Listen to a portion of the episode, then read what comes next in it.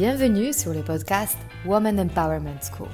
Je m'appelle Mariana Seib et je suis fondatrice d'un réseau de femmes entrepreneurs face-to-face et master coach certifié en développement personnel. Je conçus ce podcast en pensant à toutes les femmes qui souhaitent accéder à leur puissance intérieure pour créer du changement dans leur vie et entreprendre les projets les plus audacieux. Ensemble, nous allons apprendre à mieux nous connaître lever nos barrières et accéder à notre intuition féminine pour mener la vie dont nous rêvons profondément. Alors, si tu souhaites développer ton business et créer de l'impact dont tu seras fier, ce podcast est fait pour toi. Et si après avoir écouté cet épisode, tu penses à quelqu'un qui pourra en bénéficier, n'hésite pas à le partager et à laisser un avis 5 étoiles pour augmenter sa visibilité. Alors, prête pour changer ta vie? Allez, on commence. Bonjour à vous toutes. Aujourd'hui, je vais aborder un sujet qui me passionne, un sujet qui euh, ne va, je pense, jamais vraiment s'épuiser et euh, que j'aborde de plein d'angles différents et j'ai l'impression que c'est infini et c'est le lien entre le temps et la créativité.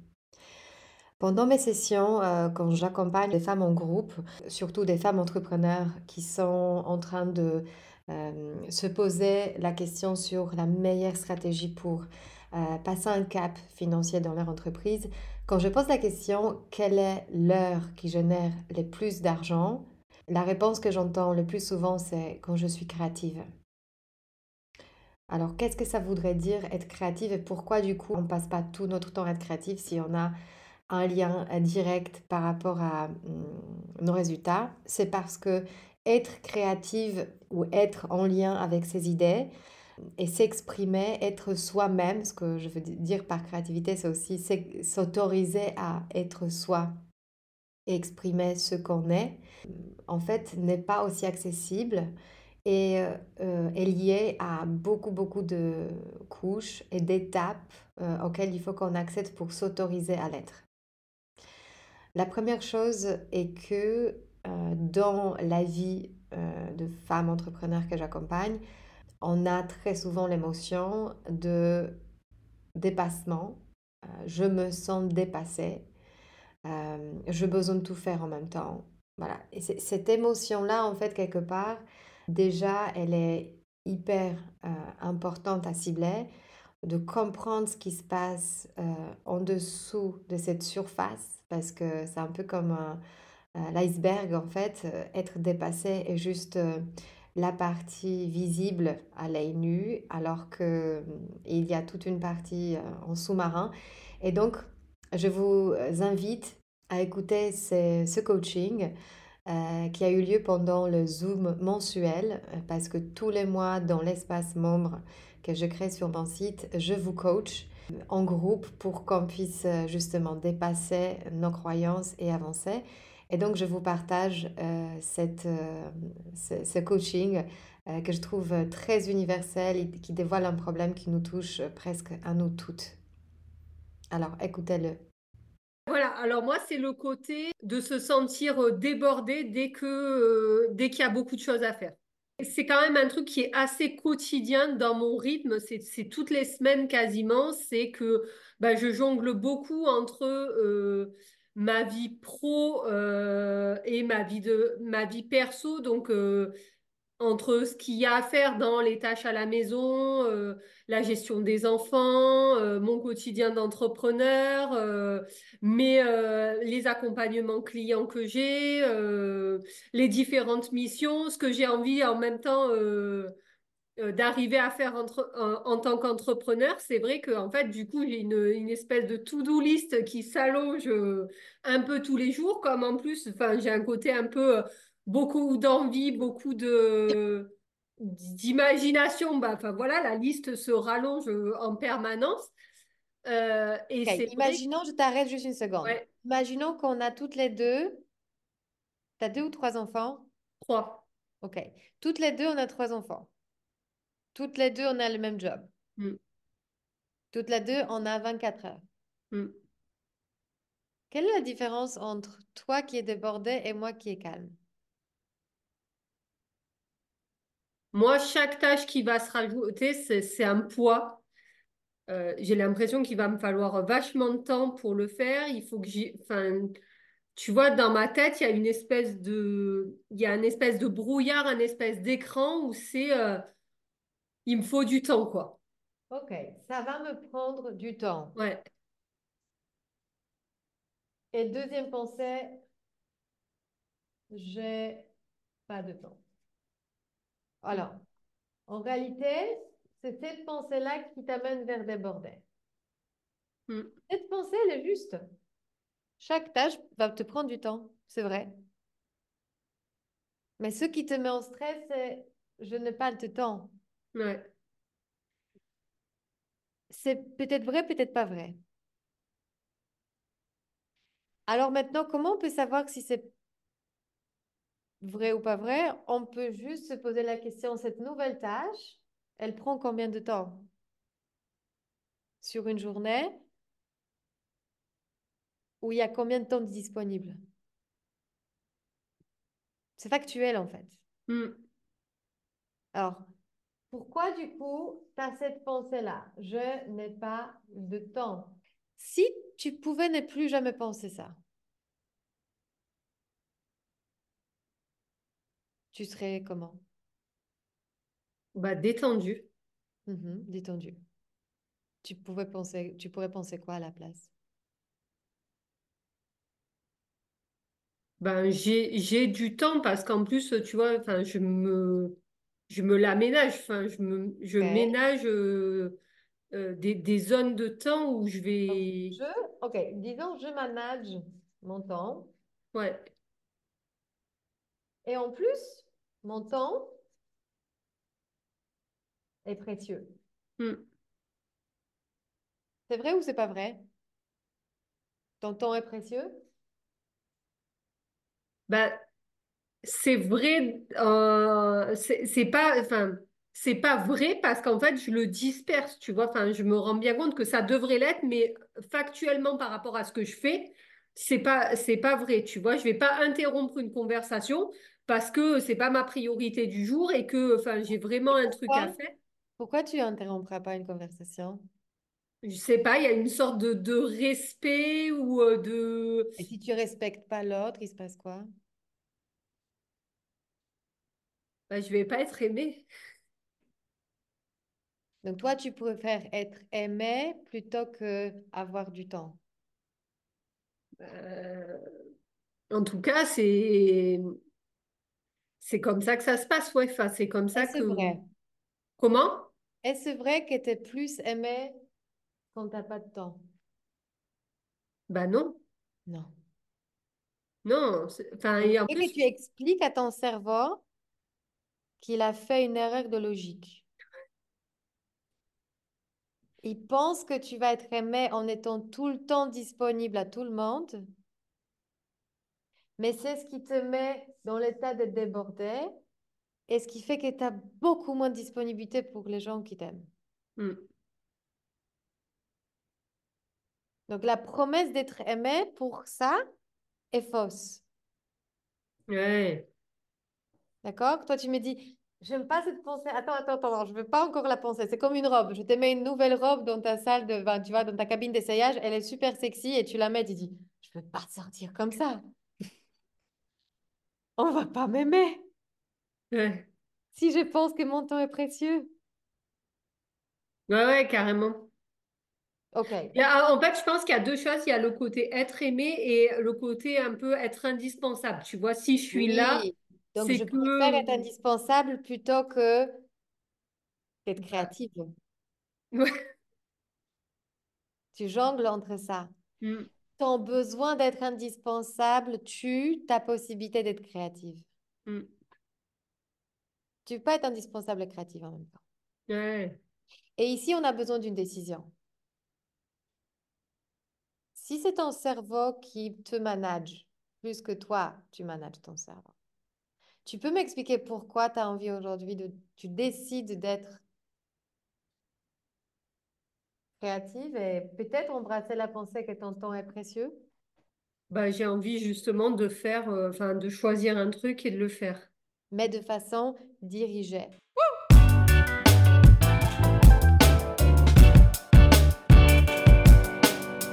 Alors j'espère que ça a résonné en vous. Pour celles qui ont eu un effet miroir, euh, je vous encourage vraiment à, faire partie de, ce groupe, à vous inscrire si vous avez envie. Euh, c'est beaucoup plus accessible qu'un coaching individuel et c'est déjà une première étape pour mieux se connaître et, euh, accéder en fait à, sa puissance créatrice et, et à soi-même. Alors, il y a plusieurs éléments que je voulais aborder du coup par rapport à la créativité. La première chose, c'est que la créativité est un processus qui n'est pas linéaire ni logique.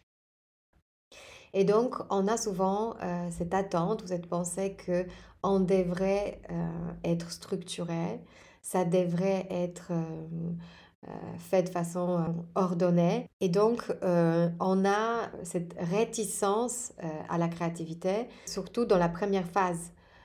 Et donc, on, ne, veut, pas aller dans ce chaos qui est la première phase de la créativité, c'est-à-dire générer des idées, explorer ces idées, s'ouvrir à l'expérience. Et en fait, souvent, on a peur de s'éparpiller. Donc ça, c'est la première, euh, la première notion, la première raison pourquoi très souvent on priorise les tâches beaucoup plus ordinaires, beaucoup plus opérationnelles, au-delà de notre capacité à créer. Deuxième chose, c'est la pensée euh, ou cette attente en fait que notre processus créatif aura euh, besoin d'avoir un résultat final tangible très concret. Donc très souvent quand on euh, s'autorise en fait à passer du temps avec ses idées, avant d'aller au bout de ces idées, on va interrompre ce processus, on va aller ranger notre maison, on va peut-être répondre à cet appel d'une copine, on va peut-être prioriser les besoins de quelqu'un d'autre parce que inconsciemment, on a cette peur de ne pas avoir un résultat voulu, c'est-à-dire on a peur d'échouer. Et donc, euh, on ne se donne pas assez de temps ni de place pour réellement passer du temps avec nos idées. Et donc, euh, ce manque du coup d'espace qu'on se donne, parce qu'on priorise les tâches opérationnelles, euh, nous empêche quelque part d'aller au bout. Et donc, euh, récemment, justement, je partageais cette, euh, cette étude qui dit qu'il y a une très forte corrélation entre la peur, le degré de la peur de créer chez les femmes et le degré du rangement de leur appartement. Parce que justement, c'est une tâche qui ne se termine jamais. Et donc, c'est toujours une bonne alternative pour nous déconcentrer de ces moments, de ce temps qu'on va euh, dédier à nos idées pour amener nos entreprises plus loin. Donc euh, l'idée ici, en fait, c'est de comprendre que si aujourd'hui tu vois que tu n'as pas assez de temps pour créer, euh, la mauvaise nouvelle, c'est que tu n'auras pas plus de temps que tu as aujourd'hui. Et la raison pourquoi tu n'as pas de temps, c'est parce que tu évites en fait, euh, de, te confronter avec euh, l'échec potentiel. Et donc, il faudra, il te faudra changer tes pensées pour te sortir de ce schéma dans lequel tu tournes en ce moment, c'est-à-dire je ne m'autorise pas de dégager du temps, ou en tout cas je ne sais pas comment faire pour avoir plus de temps. Et donc, attendre le jour quand tu auras plus de temps n'est pas une solution parce que ce jour n'arrivera pas. Ce qui te sort en revanche réellement de ce drame, c'est de travailler sur ton rapport au temps. C'est ce qu'on fait pendant le coaching. Troisième élément qui nous perturbe dans nos processus créatifs et qui tue quelque part le temps passé avec nos idées ou en tout cas dans cet espace d'exploration, ce sont nos émotions et donc nos émotions auxquelles on est addict. Donc il y a certaines émotions qui tournent en boucle dans notre vie. Chacune de vous peut faire ses bilans pour elle-même. Lesquelles sont, euh, quelle est votre palette d'émotions que vous sentez le plus souvent Ça peut être la colère, la tristesse, la peur, l'anxiété, euh, le sentiment d'être sous l'eau, donc une certaine oppression. Voilà, ce sont des émotions en fait quelque part qui, euh, auxquelles on, devient addict, c'est-à-dire elles font partie euh, de, de l'idée qu'on s'est fait de notre identité parce que tellement on s'est habitué à les ressentir.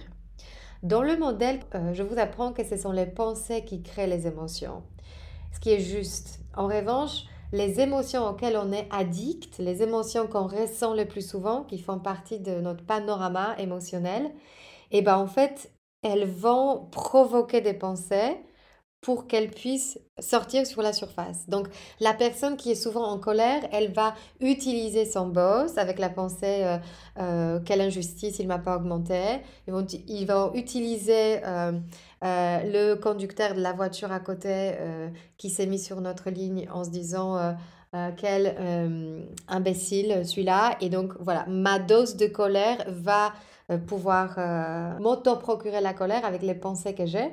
Et dans ces cas-là, je ne vois même pas la possibilité d'avoir d'autres pensées alors que j'ai toute une palette de pensées qui sont accessibles et qui ne me mettent pas dans cet état-là. Pourquoi je vous parle de ces émotions? Parce que quand on ressent ces émotions, la colère, la tristesse, la peur, l'anxiété, ce sont des émotions que j'appelle euh, inutiles, c'est-à-dire elles nous empêchent d'être créatives. On ne peut pas créer en ressentant sincèrement ces émotions.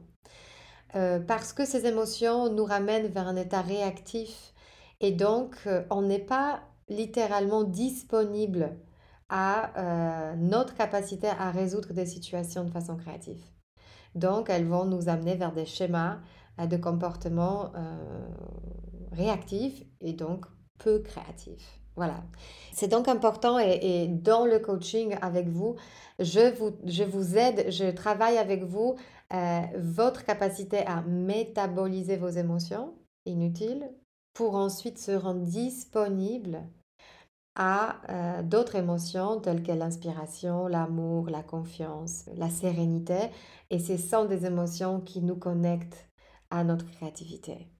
Un autre frein euh, qui nous empêche euh, de nous réserver du temps pour créer, c'est notre foi et confiance dans notre propre valeur. Je m'explique. Euh, plus, plus on valorise et on se rend compte de la valeur du temps, euh, de la création euh, de notre travail par nous-mêmes, plus facilement et spontanément on va, mettre des barrières et on va empêcher les autres d'envahir ces espaces. Alors, je vous donne cet exemple. Je, je, suis une maman de deux enfants. Et dans ma journée, il y a des moments d'imprévu, il y a des moments quand les enfants ont besoin de moi. Et j'ai envie de me rendre disponible à chaque fois. C'est mon instinct. et pourtant, à un moment, quand je commençais à valoriser mon temps en tant que coach, j'ai pris non seulement confiance en moi, mais aussi confiance en la qualité de mon travail. J'ai appris à poser des barrières en demandant de l'aide, en réservant des plages horaires euh, pour créer ce podcast, pour accompagner des personnes qui sont mes clients, pour me former. Et euh, en créant ces barrières, je me suis rendu compte que euh, je ne risquais pas la qualité de relation avec l'autre, je ne risquais pas de, d'être moins aimée parce que ma disponibilité était de meilleure qualité quand j'étais satisfaite de mon travail. Et donc, le fait de ne pas créer crée beaucoup de frustration en moi. Et donc, j'étais présente, j'étais disponible, mais en étant frustrée. Donc, il y avait une partie de moi qui n'était pas disponible parce que c'est pas moi authentique. Et donc, j'ai compris que en mettant mes barrières, en mettant les barrières pour euh, continuer mon travail, pour me développer, pour, euh, pour être euh, pleinement moi, j'augmentais la qualité de, du temps quand j'étais présente avec les autres gens. Mais c'était à moi de décider quand je suis disponible. On ne pouvait pas servir de mon temps. et ça, c'est quelque chose d'assez de, récent. Et c'est quelque chose que vous, je vous apprends à faire parce que ça augmente radicalement la satisfaction de votre vie, la qualité de votre vie, euh, ça augmente radicalement la qualité de votre vie, en tout cas la satisfaction que vous ressentez. Donc, euh, c'est hyper important. La dernière chose dont je voulais vous parler, c'est les retours à la maison. C'est cette notion que la créativité a besoin de temps de pause. Et quand je parle de la maison, je ne parle pas de l'espace, mais je parle d'un espace temps.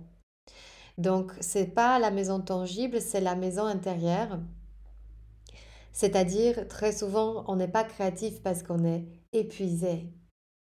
Et donc, euh, on ne s'autorise pas de moments de pause, de moments de plaisir dans nos semaines, et ce qui nous empêche réellement d'être créative. Donc, euh, cet podcast, cet épisode, en fait, c'est une invitation pour toi de négocier auprès de toi-même des retours à ta maison intérieure.